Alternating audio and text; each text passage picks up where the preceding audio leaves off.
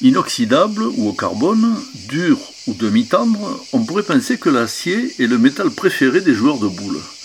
Pourtant, lorsqu'on regarde les doigts ou les poignets des champions, on s'aperçoit que c'est plutôt l'or qui remporte leur suffrage. Bagues, montres, bracelets ou colliers, les accessoires en métal précieux fourmillent sur les boulodromes. Et cela n'a rien d'étonnant au sein d'un jeu né dans le sud où l'or et le soleil ont toujours fait bon ménage. Mais lorsque vient l'heure de la remise des prix, et que ces mêmes baguettes de jaune commencent à compter les billets sortis des enveloppes, on ne sait pas ce qui compte le plus, de l'or ou de l'argent.